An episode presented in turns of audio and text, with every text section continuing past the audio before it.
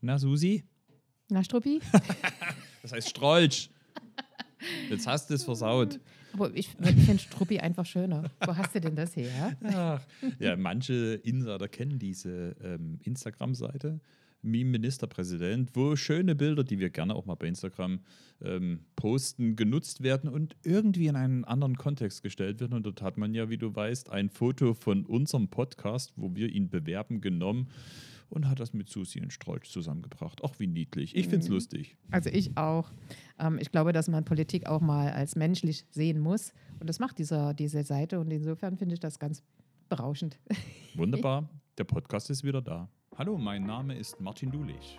Ja, und ich bin Petra Köpping. Und das ist unser gemeinsamer Podcast. Wir wollen heute sprechen über Wirtschaft, Arbeit und Verkehr, gesellschaftlichen Zusammenhalt und Gesundheit, Politik in Sachsen.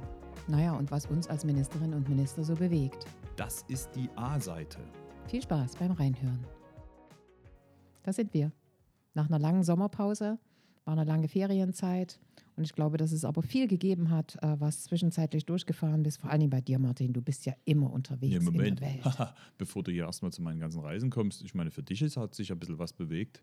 Oh, ja, ich meine, ich habe gehört, du, ähm, du hast recht. Du, wir machen hier zwar äh, den Podcast als Ministerin und Minister, ähm, aber ich meine, das scheint ja auch ähm, noch Weiterungen zu haben. Ähm, du bist Spitzenkandidatin der SPD und ähm, ich finde, Du hast meine volle Unterstützung. Das ist so unheimlich wichtig, dass ähm, wir gerade auch gestärkt in diese Auseinandersetzung gehen, weil ich glaube, wir, wir merken alle, wie schwierig es gerade auch ist, wie die Stimmung im Land ist und dass wir dort gemeinsam dafür kämpfen, dass diese Wahlen im nächsten Jahr, aber auch die Landtagswahl, ein vernünftiges ähm, Ergebnis bringen, das ist klar. Also von daher mein Glückwunsch, meine Unterstützung auf, ähm, auf alle Fälle ähm, ähm, hast du. Und jetzt hoffen wir, dass wir das Beste daraus machen. Mhm. Noch designierte Spitzenkandidatin, das will ich schon dazu sagen, muss ja dann noch eine Nominierung durch den Landesparteitag erfolgen. Ähm, aber ich glaube auch, dass es uns nur gelingen wird, wenn wir das gemeinsam machen. Und ich bin halt ein alter Hase, wie man so schön sagt, im Geschäft und habe so viele Krisen äh, gemeistert. Und insofern denke ich, dass wir gemeinsam, und anders wird es nicht funktionieren, diesen Wahlkampf angehen sollen. Nur was man trotzdem immer wieder sagen muss, äh, manche andere sind ja anscheinend schon im Dauerwahlkampf. Wir mhm. haben noch ein bisschen was zu tun in diesem Allerdings. Land. Wenn du dir die Herausforderungen anschaust, und deshalb haben wir ja Verantwortung als Ministerinnen und Minister übernommen, diese Herausforderung einfach auch zu meistern. Ähm, wie häufig haben wir in unseren Podcasts über Transformation gesprochen, über die Herausforderungen das wartet jetzt nie ein Jahr lang, bis mal eine Wahl geschehen ist. Also von daher kann ich nur hoffen, dass andere, die auch politisch unterwegs sind, vielleicht sich daran erinnern, dass es eben nicht einen Dauerwahlkampf geben sollte. Nur gut, so viel einfach mal, was in den letzten Wochen schon auch für dich und für uns passiert ist. Ähm, also herzlichen Glückwunsch und meine volle Unterstützung. Danke, lieber Martin, die brauche ich auch.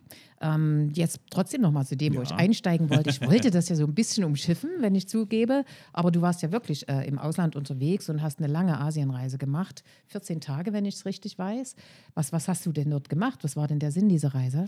Ja, das war tatsächlich spannend und auch anstrengende Reise, weil ähm, das waren jetzt zwei Wochen, wovon ja ein, ein großer Zeit auch Reisezeit ist, weil es ist schon ein Unterschied, ob du mhm. nach Japan reist oder ins europäische Ausland fährst. Ähm, die erste Reise führte nach Japan zum Thema Halbleiterindustrie. Das war unheimlich spannend, weil natürlich wir ganz anders empfangen wurden. Sachsen mhm. war ja zwar immer schon führend beim Thema Halbleiterindustrie, aber durch diese Entscheidung von TSMC in Dresden zu investieren, die parallel auch in Japan investieren, hat es dazu geführt, dass wir dort mit ganz anderen Armen oder mit offenen Armen und mit ganz anderen Augen empfangen wurden. Weil auf einmal wollte der CEO von großen Unternehmen, die auch in der Zulieferindustrie, der Halbleiterindustrie tätig sind, mit uns sprechen, weil die wollen natürlich auch mitwachsen. Die wollen auch sehen, was passiert in Europa. Die wollen die Chancen ähm, ähm, sehen.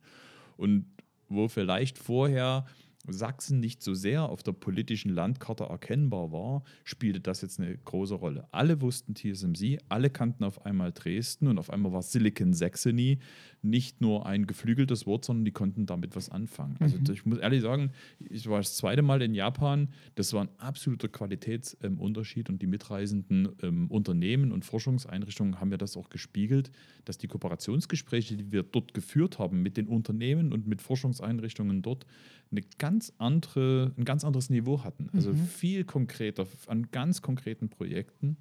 Ich war total beeindruckt von einem weltweit führenden Professor, der zum Beispiel daran forscht, energiearme Chips herzustellen. Weil wir reden immer über den Bedarf an Chips, aber die brauchen auch Energie. Und je mehr Chips drin sind, würde das ja bedeuten, wir bräuchten immer mehr Energie. Also es ist ein riesen, ein riesen Fortschritt und ein Innovationsfortschritt, mhm. wenn es uns gelingt, Chips zu haben, die wenig Energie brauchen. Und das mhm. wird dort erforscht.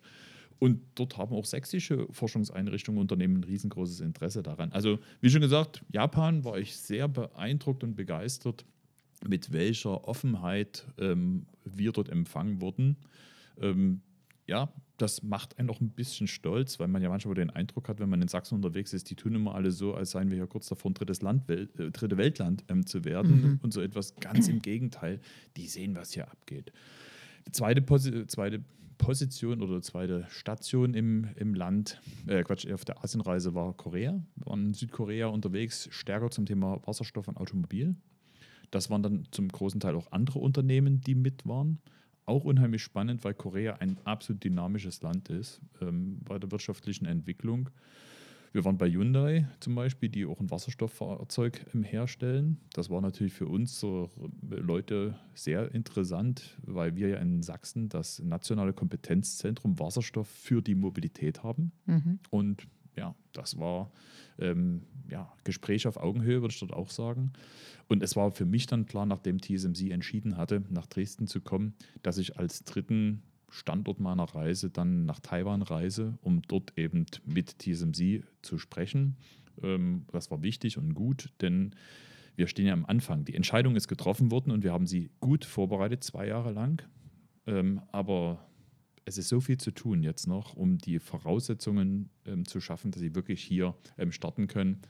Ja, also erfolgreiche Reise, anstrengende Reise, aber für Sachsen hat es wirklich was gebracht. So. Ja, total cool. Also ich würde mal sagen, da müssen wir deinen Titel verändern oder erweitern auf Wirtschafts- und Außenminister von Sachsen. Ja, sehr, sehr gerne.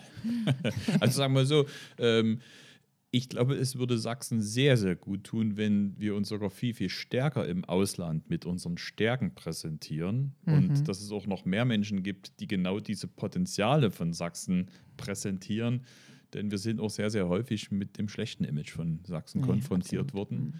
Denn man braucht sich nicht, äh, nichts vormachen. Ähm, Schlagzeilen, wenn hier was schief geht, wenn hier auch fremdenfeindliche Ausschreitungen sind, die stehen an. dann mhm. auch ähm, in Japan oder in den USA oder wo auch immer in der Zeitung. Also Absolut. das gehört zur Wahrheit dazu. Mhm. Aber du warst auch unterwegs? Naja, ich habe die Reisen genommen, wo man mit dem Auto hinfahren kann. Na gut, nach Japan war es ein bisschen schwierig mit dem Verstehe ich gut.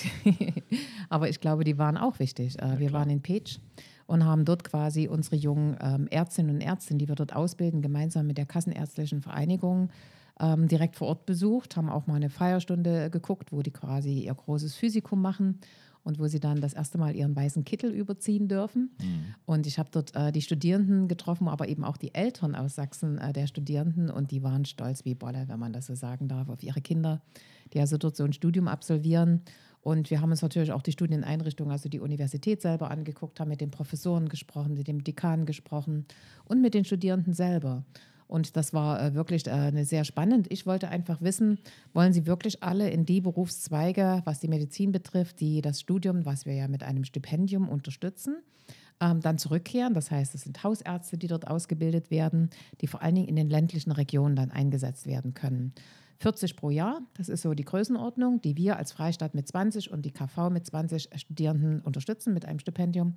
Und äh, da waren wirklich alle total motiviert und wollen unbedingt, wenn sie fertig sind, auch in die ländlichen Regionen. Das sollte uns Mut machen für die Aber Perspektive. Sind die dann verpflichtet? Also gehen die vorher einen Vertrag mit uns ja, auch ein, ja. dass wenn sie das Stipendium erhalten, dann auch für eine gewisse Zeit bei uns sind? Und ähm, hast du auch mehr Lenkungsmöglichkeiten, wo sie eingesetzt werden? Weil wir haben ja auch regionale Unterschiede mhm. oder ähm, ist das ja, also die ländlichen Regionen, wo die eingesetzt werden, sind definiert. Das ist okay. immer dort, wo der akute Arztmangel ist, hm. die Praxis äh, nicht nachbesetzt werden kann oder ähnliches. Das ist schon definiert. Ähm, ich habe aber eben auch gemerkt, ich meine, das eine ist ja, dass man sagt, ihr, ihr werdet verpflichtet. Also da gibt es auch hm. eine finanzielle Leistung, die die zahlen müssten, wenn sie das nicht tun.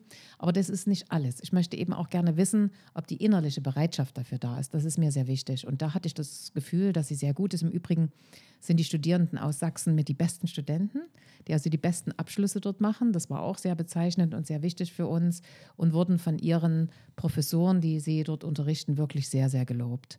Und da denke ich, das ist ein sehr, sehr gutes Programm, was ja angefangen worden ist und was wir vielleicht erweitern sollten. Da habe ich auch Gespräche geführt, dass es durchaus die Bereitschaft gäbe, wenn auch noch eine kleine Zahl an Zahnärzten mhm. dort auszubilden. Dazu haben wir in Kürze mit der Zahnarztkammer ähm, auch nochmal einen gemeinsamen Termin, um dort ein Stück weit Unterstützung zu geben, aber eben auch bei Apothekerinnen und Apothekern, wo wir ja auch wissen, dass die Anzahl derer, die diese Ausbildung haben, zurückgegangen ist und wo wir einfach für die Perspektive Ausbildungsplätze brauchen. Und die beiden Gruppen, das werden wir nochmal diskutieren. Ich habe das bereits mit der Universität äh, äh, diskutiert. Apotheker sind sie sehr bereit, die müssen allerdings in Englisch unterrichtet werden. Aber bei den Zahnärzten gibt es auch eine Möglichkeit, in Deutsch das Studium zu absolvieren. Und wenn man die Universität dort gesehen hat, Herr Dr. Heckemann war ja mit dabei, dann haben die ein sehr, sehr straffes Studium, ein anstrengendes Studium, aber ich glaube auch ein sehr gutes Studium. Und insofern äh, glaube ich, ist das eine gute Maßnahme, die wir zusätzlich zu unserer Ausbildung, die wir natürlich in Sachsen vornehmen, eben auch in europäischen äh, Ländern erweitern können. Wie seid ihr jetzt auf Ungarn gekommen? Gab es von Ihrer Seite auch ähm, sozusagen Aktivitäten Richtung Sachsen als ein Angebot zu formulieren oder wart ihr unterwegs und habt geschaut, wo sind eigentlich Kooperationsländer, mit denen man zusammenarbeiten kann? Das Programm ins Leben gerufen hat die Kassenärztliche Vereinigung. Also mhm. das muss man ganz klar sagen. Und das läuft ja auch schon ein paar Jahre. Wir haben jetzt die ersten Absolventen, die 24 kommen nächstes Jahr nach Sachsen zurück. Die haben also dann ihre Arztausbildung abgeschlossen.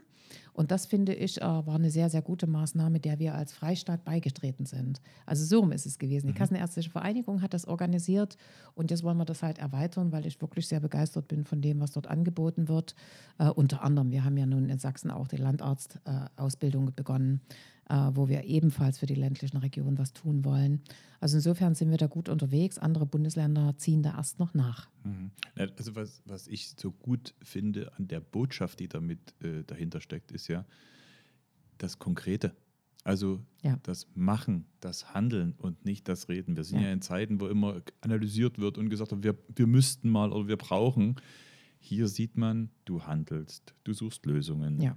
Es es ist in Umsetzung. Also es ist nicht eine Ankündigung, sondern das sind Projekte, die laufen. Und also das brauchen wir ja viel, viel mehr, weil wir wissen ja alle, die Na, Stimmung, wusstest du, die, wusstest du ja. bei den Ärzten, wie viele Ärzte wir tatsächlich oder welche, welche äh, Länder bei den Ärzten tatsächlich die größte Zuwanderung in Sachsen darstellen? Jetzt müsste ich so tun, als hättest du es mir noch nicht gesagt. ich sage es lieber gleich selber nochmal, genau. Äh, die, die wirklich größte Gruppe bei den Ärzten sind tschechische ja. Ärzte, aber danach kommen bereits syrische ja. Ärzte. Und da sieht man, dass Zuwanderung für uns dringend notwendig ist. Es gibt fast kein Krankenhaus, keine Altenpflegeeinrichtung mehr, wo nicht ausländische Ärzte oder Pflegekräfte oder auch anderes Personal in den Einrichtungen arbeitet. Und ich bin ja nun, wie du weißt, genauso wie du, sehr viel im Land unterwegs. Ähm, und dort erfahre ich immer wieder, dass das ganz wertvolle Menschen sind, die da zu uns gekommen sind und die dort eine Arbeit leisten und die auch neue Kultur, zum Beispiel im Umgang mit älteren Menschen, mitbringen. Mhm. Und das ist wirklich eine absolute Bereicherung. Das Thema Zuwanderung, da warst du ja auch gerade wieder unterwegs, ja. oder? Ja, ja. Mhm. Ich meine, wir müssen ein bisschen aufpassen, dass wir nicht ähm, nur noch Podcasts zum Thema Zuwanderung nee. machen, weil ja. wir natürlich über das Thema die letzten Male häufig gesprochen haben, aber es ist natürlich ein wesentliches Thema. Nur bei mir ist unheimlich wichtig, immer das Signal zu geben, was du ja auch tust für deine Bereiche, dass nicht die Zuwanderung die Lösung ist, sondern die Zuwanderung nur ein Teil der Lösung ist. Weil wir müssen auch ein bisschen aufpassen, dass die Diskussion nicht eine exklusive ist oder dem Motto, die Leute empfinden das als ihr kümmert euch schon wieder um andere und nie um uns. Ne? Also wir werden unser Arbeits- und Fachkräfteproblem nur lösen, wenn unsere eigenen Leute das Gefühl haben, es geht um sie, es geht um ihre Arbeitsbedingungen, die sich verbessern müssen, gerade bei den Löhnen, Renten und so weiter. Da haben wir auch viel geschafft, aber es ist viel zu tun. Wir haben immer noch mhm, große Lohnunterschiede. Mhm. Die wollen die Sicherheit haben, dass bei allen Veränderungen sie immer noch Arbeit haben. Ähm, wir müssen unsere Potenziale nutzen. Das sind wir ja gut, was zum Beispiel Frauen betrifft. Da kann der Westen was lernen, aber bei den Jugendlichen, die die Schule ohne Schulabschluss verlassen, haben wir ein Problem. Digitalisierung gehört mit dazu und so weiter. Und ein Teil ist Zuwanderung. Und das haben wir gestern diskutiert, wir, wir hatten nämlich den Auftrag der Ostministerpräsidentenkonferenz als ähm, Wirtschafts- und Arbeitsminister, ähm, uns um das Thema Fachkräfte und Zuwanderung zu kümmern. Aber genau, wir waren uns alle einig, bitte nicht nur über Zuwanderung reden, auch wenn das der Auftrag ähm, ähm war. Ich fand es wichtig, dass wir vor allem über faire Zuwanderung sprechen.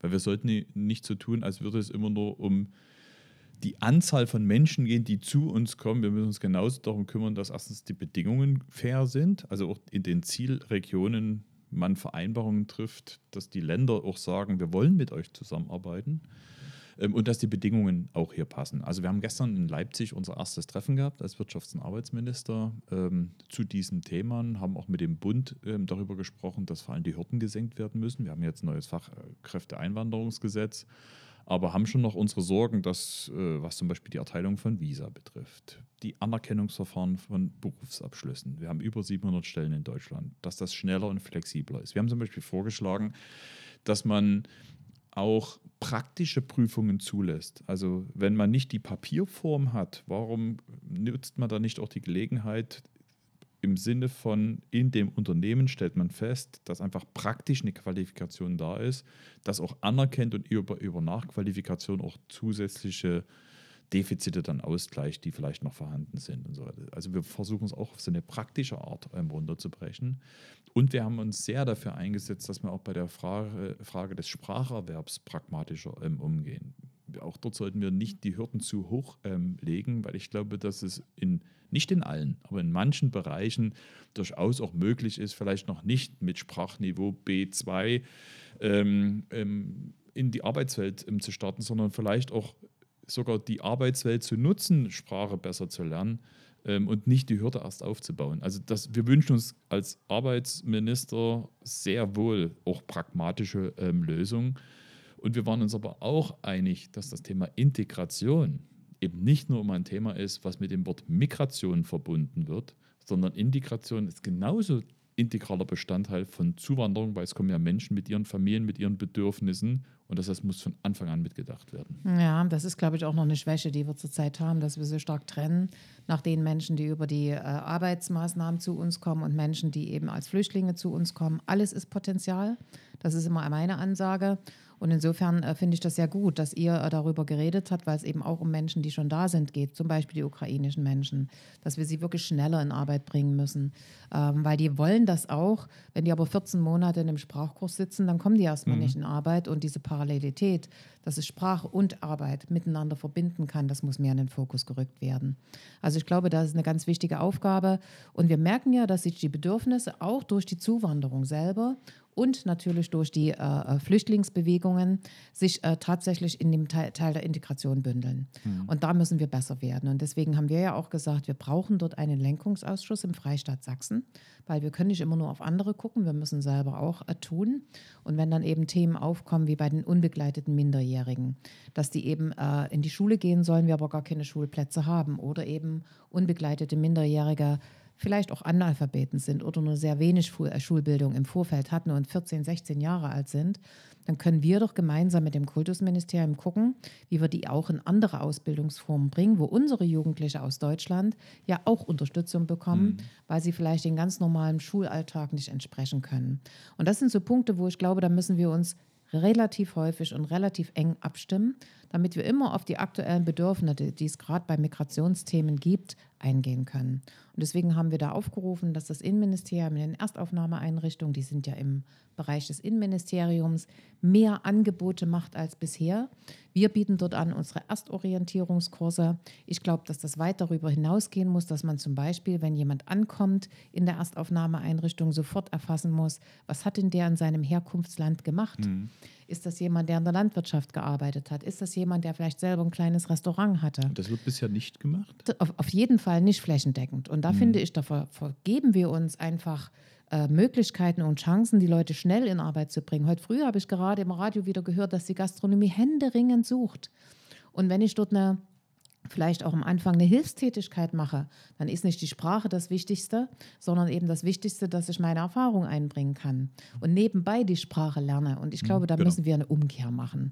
Und das war in der Vergangenheit immer so, dass Sprachkurs, Sprachkurs, Sprachkurs, das war auch, glaube ich, wichtig ganz am Anfang, wo wir noch gar keine Flüchtlinge zum Beispiel in Sachsen hatten, weil wir auch keine Communities hatten, die sich untereinander helfen können. Aber gerade wenn ich an die ukrainischen Menschen denke, viele können noch so ein bisschen Russisch. Viele können äh, mittlerweile auch, haben Ukrainer schon eingestellt, können dort im, während der Arbeit sich aushelfen und helfen. Das wird ganz ehrlich in Bundesländern, die viel mehr Zuwanderung als wir hatten und auch Flüchtlinge mehr hatten als wir, wird das längst gemacht. Und da müssen wir nachholen. Und deswegen so eine Forderung, dass wir den Lenkungsausschuss machen, wo alle Ministerien vertreten sind, um dann immer punktuell zu gucken. Du kommst gerade von so einer Konferenz Ja. Und da brauchen wir sofort den Input in alle Ministerien, was wird bei uns sofort gemacht. Und das fehlt mir. Ich kann deine, deine Forderung nur unterstützen, weil Lenkungsausschuss bedeutet ja vor allem, dass ähm, die Verantwortungen, die wir ja auf verschiedenen Schultern verteilt haben, so zusammen bündeln, dass man nicht irgendwie nur wartet, dass Ja. es irgendjemand sagt, du bist jetzt verantwortlich, sondern dass man gemeinsam Verantwortung Ja, übernimmt. ja. Und ähm, wir haben ja gestern parallel zu unserer Konferenz eine Pressekonferenz von Hubertus Heil und Andrea Nahles gehabt, die ein Turbo zünden wollen, ein Ja, Turbo für dringend Vermittlung. Mhm. gerade für ukrainische Geflüchtete. Und das halte ich auch für dringend notwendig, denn was richtig war, man hat damals gesagt, alle ukrainischen Geflüchtete werden erstmal in SGB II eingeordnet. Also jetzt, ohne dass es zu viel Technik ähm, ist. Das war vor allem für Ja, den, Bürgergeld, ne? für den Bund, äh, sagen wir, das hat die Länder und Kommunen total entlastet, weil Ja. Bürgergeld bedeutet, es finanziert der Bund. Das ist eine große Leistung. Also muss man auch mal sagen, weil man immer nur schimpft. Mhm. Nee, nee, nee, das ist eine riesengroße Entlastung auch gewesen, ähm, weil sonst hätten es die Kommunen tragen müssen. Nur bei allem Verständnis dafür, dass es in erster Linie erstmal um Sicherheit ging. Dass Menschen, die vom Krieg, vor Krieg flüchten, erstmal eine sichere Heimat haben können. Irgendwo sicher sich zu Hause fühlen können und auch die soziale Sicherheit ähm, haben. Ähm, ich glaube, dass viele von denen aber gerne arbeiten wollen, Ja. dass sie sogar was zurückgeben wollen. Also Ja. ich erlebe die ja auch als dankbare Menschen. Ja. Die sind dankbar, dass sie hier leben und die auch die Chance haben wollen, auch nicht vom Staat nur abhängig zu sein, sondern auch äh, beizutragen. Und wir haben die Hürden viel zu hoch ähm, ge- gelegt. Ich fand es beeindruckend. Wir hatten ja am Dienstag eine Kabinettssitzung in Berlin, auch mit Vertretern der Bundesregierung, war Hubertus Heil dabei, der eben zum Beispiel erzählte, dass ähm, man in der Regel die ukrainischen Geflüchteten in den Jobcentern nur zwei, dreimal im Jahr überhaupt kontaktiert. überhaupt, ja. Da kannst du ja nichts vermitteln. Das Nee. will man jetzt ändern. Man will also viel, viel, in viel, viel kürzeren Abständen den Kontakt ähm, haben und Vermittlungsangebote Mhm. ähm, machen. Ähm, das finde ich unheimlich wichtig. Die Hürden senken. Viele wollen arbeiten und viele Unternehmen sind ja bereit. Du hast die besten Beispiele gebracht. Also ich hoffe, dass der Turbo auch wirklich zündet. Ja, ich glaube, das ist auch wichtig äh, für die Akzeptanz Mhm. von Menschen, die zu uns kommen, dass man eben sieht, dass sie genau dort, wo wir die Lücken haben, wo wir wirklich Arbeitskräftemangel haben, dass sie einfach mithelfen können, äh, diesen Mangel auch zu beseitigen. Und das wollen die. Wir wissen alle, wenn man nach einer Flucht äh, unterwegs gewesen ist, sei es aus der Ukraine oder aus Syrien, dass dann die erste Zeit die große Umstellung da gar nicht so der Hintergrund äh, in den Vordergrund rückt. Also Traumata auftreten oder ähnliches. Wenn ich aber dann sofort auch wirklich in Arbeit komme, dann habe ich Kollegen, ich kann mich austauschen. Ich glaube, dass wir den Menschen auch wirklich helfen, indem wir ihnen äh, schnell die Möglichkeit geben zu arbeiten, dass sie merken, sie sind hier nicht jemand, der irgendwelche Hilfsgelder empfängt, sondern sie können hier mitwirken. Und das ist eine ganz wichtige Frage für alle Seiten, die daran beteiligt sind. Und deswegen nochmal dieser Lenkungsausschuss, das fängt bei der Beschulung an. Wir haben eine ganze Menge Einrichtungen, ich denke an unsere Produktionsschulen, ich denke auch an andere Einrichtungen, die Kinder und Jugendliche aus Deutschland unterstützen, wenn sie Lernaufgaben in der Schule alleine nicht bewältigen können. Und die sollten wir öffnen, dass eben junge Menschen, die auch aus diesen Ländern kommen, die eigentlich großes Potenzial mitbringen, weil sie eben so jung sind, dass wir denen so schnell wie möglich den Einstieg ermöglichen. Je länger die Zeit ist, dass man wirklich nicht eingegliedert ist, dass man keine Perspektive hat. Umso länger, umso schwieriger wird dann auch eine Eingliederung werden. Und deswegen finde ich das sehr gut, dass ihr da getagt habt. Das ist das eine, was der Bund macht, aber wir als Land haben auch Hausaufgaben. genau. Und da freue ich mich halt, dass wir gerade gestern auch unser Verbändegespräch hatten. Das klingt jetzt so technisch, Verbändegespräch, aber dort haben wir das neue Integrationsgesetz für Sachsen beraten. Und äh, ich muss schon dazu sagen, der Ministerpräsident war das erste Mal zu so einem Lenkungsausschuss. Übrigens ein Ministerpräsident, seit ich das mache, seit neun Jahren noch nie. Es war also auch der erste Besuch eines Ministerpräsidenten.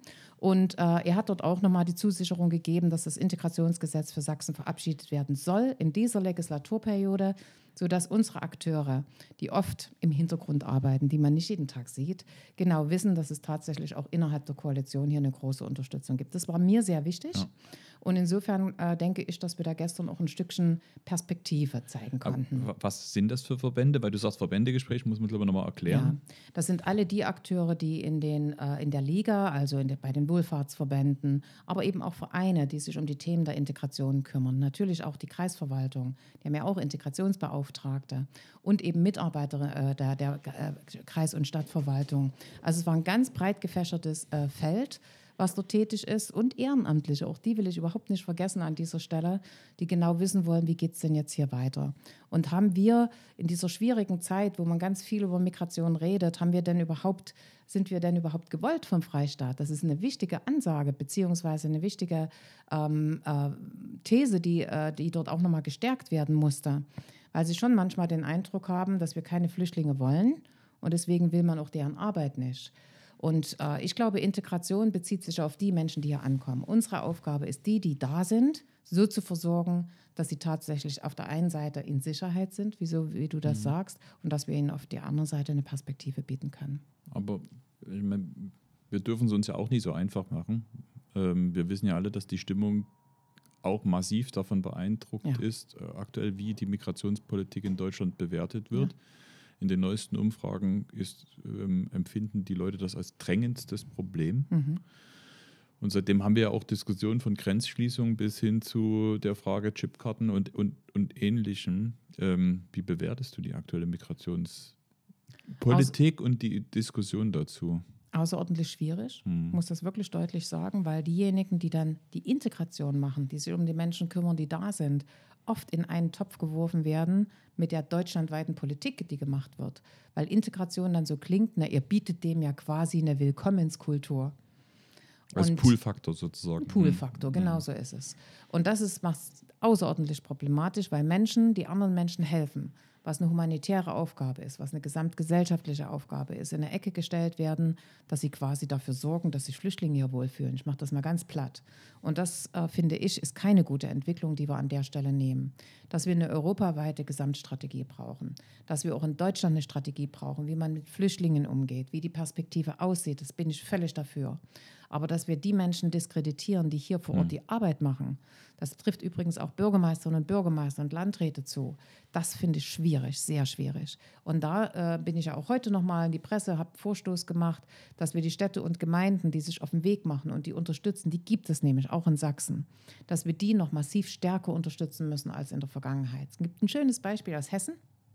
In Hessen, die machen das wirklich so, wenn eine Kommune ähm, Flüchtlinge unterstützt, dann bekommen die bei Förderprogrammen, die sie aufgelegt haben, zum Beispiel für eine Sporthalle oder für eine Schwimmhalle, einfach für dieses Programm mehr Geld.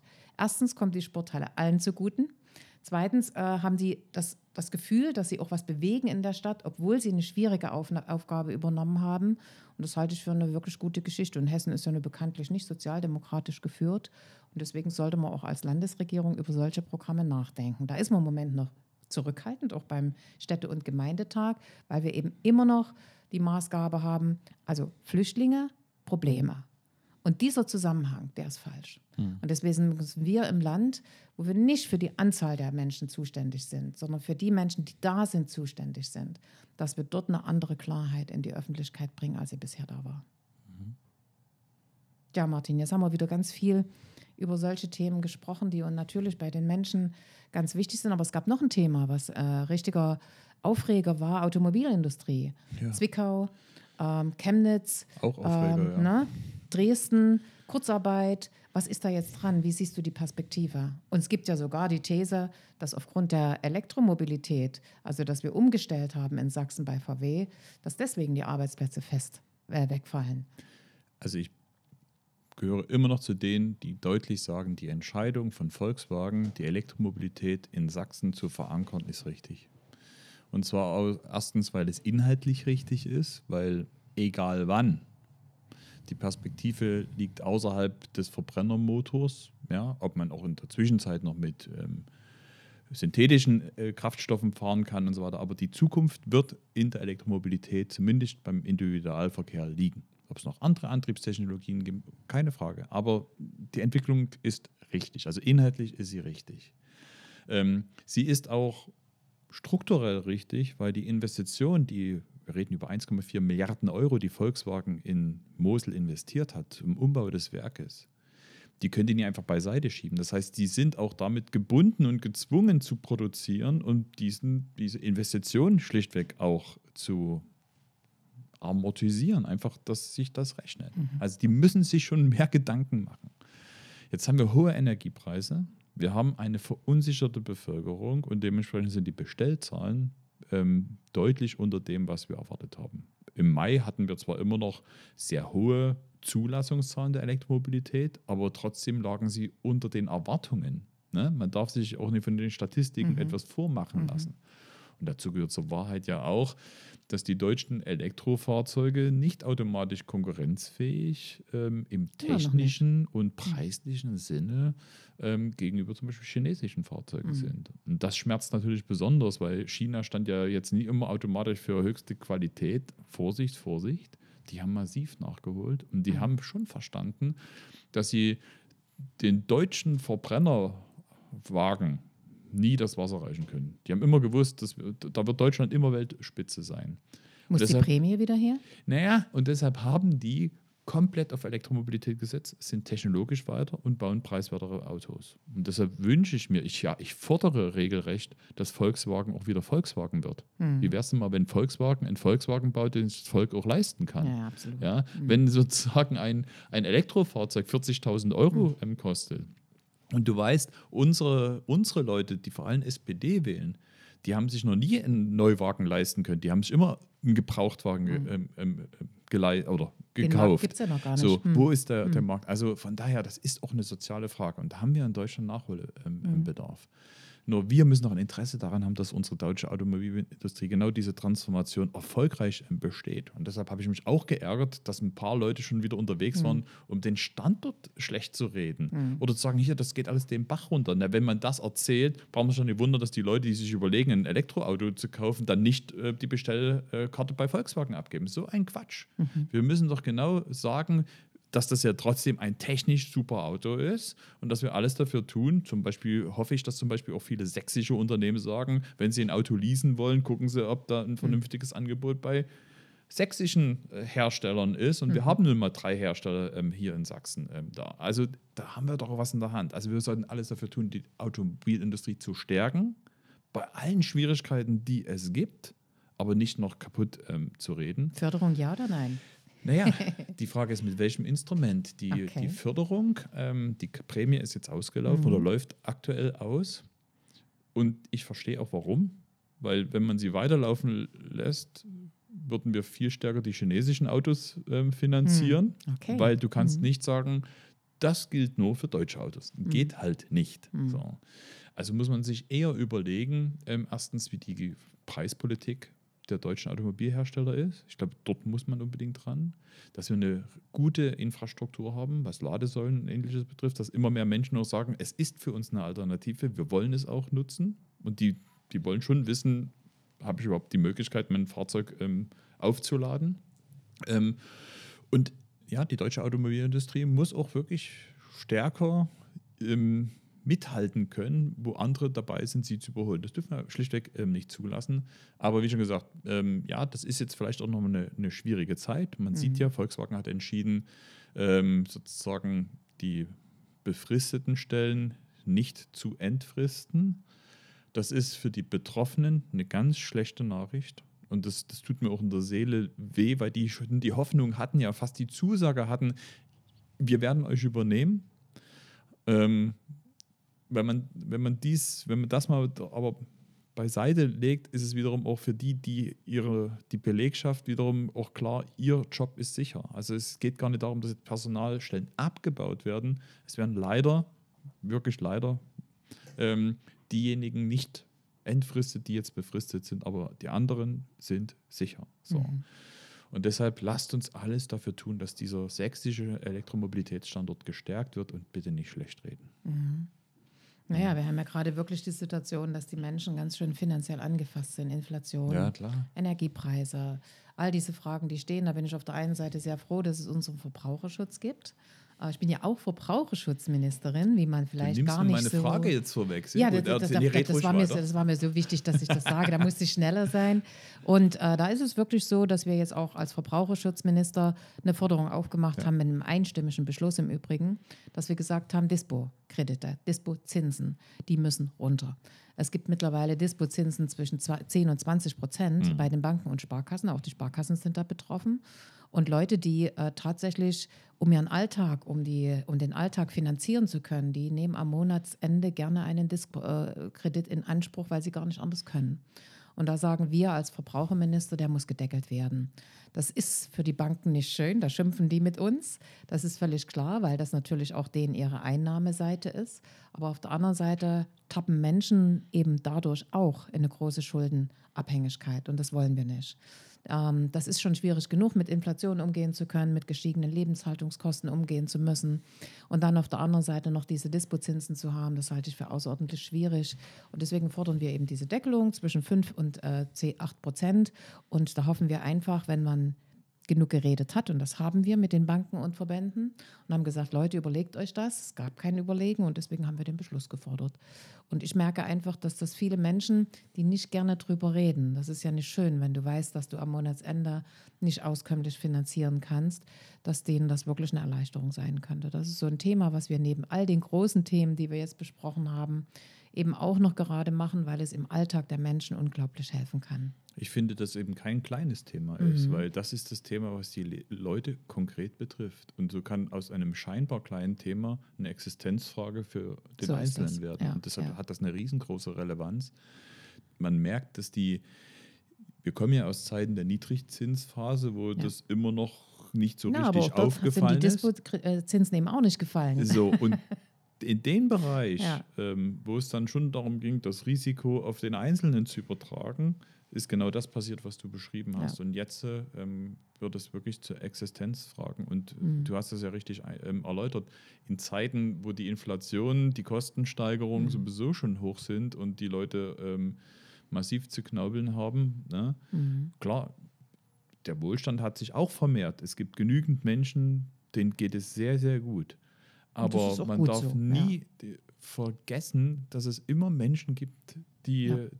die, die davon abhängig sind, dass andere sich darum kümmern, dass sie überhaupt leben können. Und wenn, es. deshalb finde ich so wichtig, dass ihr als Verbraucherschutzministerin und Minister ähm, den Finger in die Wunde legt und auch die Forderungen aufmacht, die scheinbar klein sind, aber die, die Lebenswirklichkeit von vielen Menschen, denen es nicht so ähm, gut geht, die auch mal da, da geht es ja nicht mehr um Dauerzustand. Manche haben einfach mal Phasen im Leben, wo sie in, wo sie in Schwierigkeiten kommen. Mhm. Und wenn man dann ähm, sozusagen die Bedingungen nicht verändert, sind nicht wenige, die dann dauerhaft ähm, ähm, in einer Falle drinne stecken und so etwas. Deshalb ist es unheimlich wichtig, dass man dort die Möglichkeiten, die man hat und auch die Verantwortung, die die Banken haben. Naja, und deswegen ne, bin ich sehr dankbar, dass wir in Sachsen mit Hilfe unseres Landtages natürlich äh, gerade die Verbraucherschutzzentralen massiv gestärkt haben. Mhm. Äh, wir haben jetzt vor kurzem erst die wieder in Görlitz eröffnet, ähm, wo das ein, ein Willkommenseingang ist, wo man einen Kaffee trinken kann und wo man zu allen möglichen Problemen reden kann. Da fand ich, weil wir die Eröffnung dort gemacht haben, gleich erstmal so, ein- so ein Tool für eine, für eine Solaranlage da, die ich mir an meinen Balkon hängen kann. Und da gab es einen Energieberater dazu, das gibt es kostenlos dort. Da kann ich hingehen, ich habe einen Balkon oder ich habe ein Haus, ich möchte sowas aufbauen. Wie geht denn das? Wie, wie, wie kann ich denn das besorgen? Darf ich das? Ist der Denkmalschutz dagegen? Kriegen Sie dort alles gesagt. Und das finde ich, ist eine wunderbare Ein, äh, Einrichtung. Wir haben ja auch im Sommer die ersten drei Fahrzeuge für die Verbraucherschutzzentrale auf den Weg geschickt. Die fahren quasi in unsere kleinen Dörfer, stellen sich dort auf den Marktplatz, wenn Markttage sind und beraten dort die Leute. Und äh, ich will mit, der, mit dem Podcast vielleicht auch ein bisschen die Angst nehmen, dass man da mal hingeht, sich umkümmert. Ich nenne es mal ein Beispiel, was ich bei mir zu Hause hatte. Mich sucht, besucht ein selbstständiger Handwerker auf. Und er sagt, jetzt haben die mir meinen Gewerbeschein weggenommen im Landratsamt. Und äh, hatte natürlich auch die eine oder andere, ich sag mal, Nachlässigkeit in seinen ganzen Unterlagen. Und dann haben wir ihm über die Schuldnerberatung und über die Verbraucherzentrale den Weg gewiesen. Der hat seinen Gewerbeschein zurück. Und das hat nichts gekostet. Der hatte vorher eine Anwältin aufgesucht. Die hat gleich erst mal gesagt, wie viel Geld er da hinlegen soll. Ich bin jetzt nicht gegen Anwälte, ist auch klar, die braucht man auch an vielen Stellen. Aber an der Stelle kann die Verbraucherschutzzentrale, die Schuldnerberatung ganz viel präventiv machen, dass man im Vorfeld, wenn man merkt, oh, hier komme ich nicht zurecht, hier habe ich ein Problem, dass man da hingeht und sich beraten lässt. Und dafür möchte ich nochmal werben. Richtig so, kann man nur unterstützen. Ja, ich finde, wir haben heute bei unserem Podcast ein, so eine gute Mischung gehabt zwischen der Beschreibung der Probleme, der Herausforderungen, auch der Stimmungen, mit denen wir konfrontiert sind, mhm. aber auch dem, was wir tun. Also ich finde es immer wichtig zu zeigen, es geht nie ums Reden, sondern um das Machen, um das Machbare und das ist, glaube ich, sehr deutlich geworden. Ähm, ja, was hast du jetzt in der nächsten Zeit vor? Was steht bei dir jetzt noch im Kalender für die Ach, nächsten Tage? Stell dir Tage? vor, auch mal schöne Sachen. Ich sag mal so, gestern, äh, das will ich auch noch mal kurz erwähnen, hatte ich unsere Alltagsbegleiter zusammen aus Sachsen. 2000 haben wir in Sachsen eine große, schöne Dankeschön-Veranstaltung in Chemnitz, in einer herrlichen Location mit einem kleinen Kulturprogramm. Das sind Menschen, die sich um Menschen kümmern, die Hilfe und Unterstützung im Alltag brauchen. Also keine Pflegestufen oder ähnliches, die vielleicht auch mal jemanden brauchen, der mit ihnen ins Kino geht. Mhm. Ich sage es mal so deutlich, Einsamkeit ist ein Thema in unserer Gesellschaft oder für die man mal einkauft oder wo man einfach sagt, komm, wir gehen heute Nachmittag spazieren. Hat eine Dame dort wirklich erzählt, das war ein richtig schöner Termin und was wir für tolle Menschen haben, das vergisst man manchmal so im, im allgemeinen Tagesgeschäft. Und das Zweite, was wir äh, nächste Woche haben, das ist die Annenmedaille, die wir verleihen wollen für Ehrenamtliche, die aus allen Bereichen der Gesellschaft dort geehrt werden. Und das mache nicht ich, sondern da machen Schülerinnen und Schüler des Gymnasiums hier in Dresden, eines Gymnasiums hier in Dresden, ähm, eine, eine Laudatio für den zu Ehrenden. Und die Laudatio erarbeiten die Schülerinnen und Schüler selber. Und wenn man das erlebt hat dort, das ist wirklich eine Veranstaltung, gehe ich wahnsinnig gerne hin. Die kommen alle ganz schick angezogen, mhm. die jungen Leute. Die lernen kennen, was die Älteren alles leisten im Ehrenamt. Und wir hatten wirklich, das habe ich mit der Schulleiterin, die hat mir das erzählt, dass wirklich junge Leute sich dann auch fürs Ehrenamt engagieren. Das finde ich eine super Sache. Und auch da werbe ich immer. Mensch, wenn Auszeichnungen sind in den Kommunen, es wird viel Ehrenamt auch ausgezeichnet und gewürdigt, lasst das die junge Generation machen, damit sie sehen, was unsere Älteren oder diejenigen, die im Ehrenamt unterwegs sind, schon leisten, um vielleicht auch mitzumachen. Mhm. Und du? Ja, danke der Nachfrage.